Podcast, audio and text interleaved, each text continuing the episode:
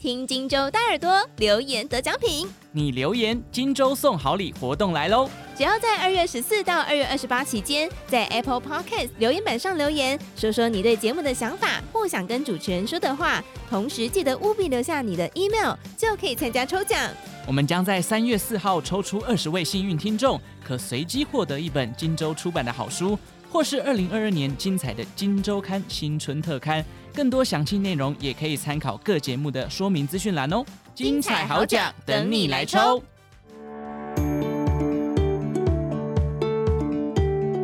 大家早安，欢迎收听 Morning 早安学，我是笑鱼。二零一九年五月份，Margaret 因为久咳，被家人要求去医院拍 X 光片，没想到医生居然告诉她得了肺腺癌，而且是第三期或是第四期。听到自己得到癌症，他没有惊慌失措或是情绪失控大哭，只有跟医师说不可思议。乐观活泼的 Margaret 从来没有想过自己有一天会罹癌，因为平常吃得健康，不但有做瑜伽的习惯，还很爱走路，精神和心情都蛮丰富，因此认为自己很健康。他和家人决定寻求第二意见，于是前往台大医院。他回忆那一天在诊间看到医师的严肃表情，已经有心理准备，应该就是癌症。第一时间在思考的是遗产要怎么分配，房子要给谁。他感叹一切都是天注定，也觉得生老病死是很一般的事情，所以在确诊的当下没有太大的情绪波动，就这样接受了。他也很讶异自己如此平静，可能因为这几年都有修佛，认为这就是修行。而分析李癌的原因，他认为可能是过去太爱吃冰了。从小妈妈就一直劝他不要吃冰，但是实在太爱吃又无法忌口，每半年都会感冒一次。那一回实在是因为咳太久，才不得不到医院检查。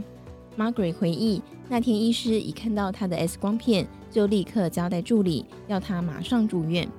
他进入台大医院化疗，第一次住院十四天，安装人工血管，注射化疗药物。最大的困扰就是经常肠胃不舒服，有时候觉得脚很肿，抽过好几次水。原来脚会肿是因为肺部积水，后来心瓣膜也跟着积水。由于肺腺癌转移到脑部，他做了十六到十八次的电疗。他开玩笑说，现在自己的脑部都是星星，但是不会影响记忆，还有说话。只是会缓慢一些，有时候记性不太好。不过脑部被癌症侵袭之后不会变好，电疗只能够控制，并且保持原状。离婚没有小孩，单身的 Margaret 很幸运有爱她、支持她的亲友，成为她最大的力量。有一位大学同学经常去陪伴她，张罗东、张罗西。有时候 Margaret 会笑同学就像自己的妈妈，非常热心。另外一位单身的女性好友，有空时也会过来陪伴她。这位好朋友身体很健康，在前阵子忽然在运动中过世，让她体悟到生命真的很无常。她很少有情绪低落的时候，只有当家人和朋友偶尔忙碌到没有和她联络，才会比较低潮。不过他觉得宗教的支持力量很大，心情不好的时候就会念经，感谢宗教帮助他的心情平静。离癌除了面对死亡，另外一个关卡就是财务。幸好五年级的 Margaret 向来很有理财想法，靠着工作存下来的钱，在海外置产、租金加上储蓄险，每个月至少有两到三万的被动收入。只是在生病之后，他才发现这远远不够。他说自己曾经在保险公司上班，很庆幸当年买了寿险还有医疗险。二十多年前，他投保终身癌症险。当时他将重点放在住院，除了住院的那几天，前后也会支付费用。平均住院一天，包括营养费等等，可以拿到一万元左右。而他的实支实付一次最多只能够给付四点五万元。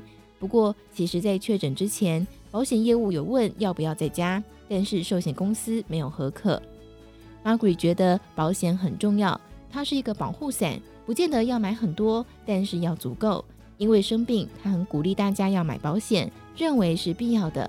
生病不要带给家人负担，他也很感谢政府有健保。不过，Margaret 对第一代和第二代的标靶药物产生抗药性，吃药造成了他的四肢无法动弹，只能够坐轮椅。行动不便的他，请来一位二十四小时的看护照顾。后来医生让他改吃第三代的标靶药物，但是因为健保不给付，一颗药价将近七千元，光是药物一个月花费就超过了二十万元。于是他将房子抵押，贷款几百万元，现在已经花了一大半，加上生病之后不能够吃得太差，他在美食卖场买五千元的牛肉，一个月伙食费就要上万元。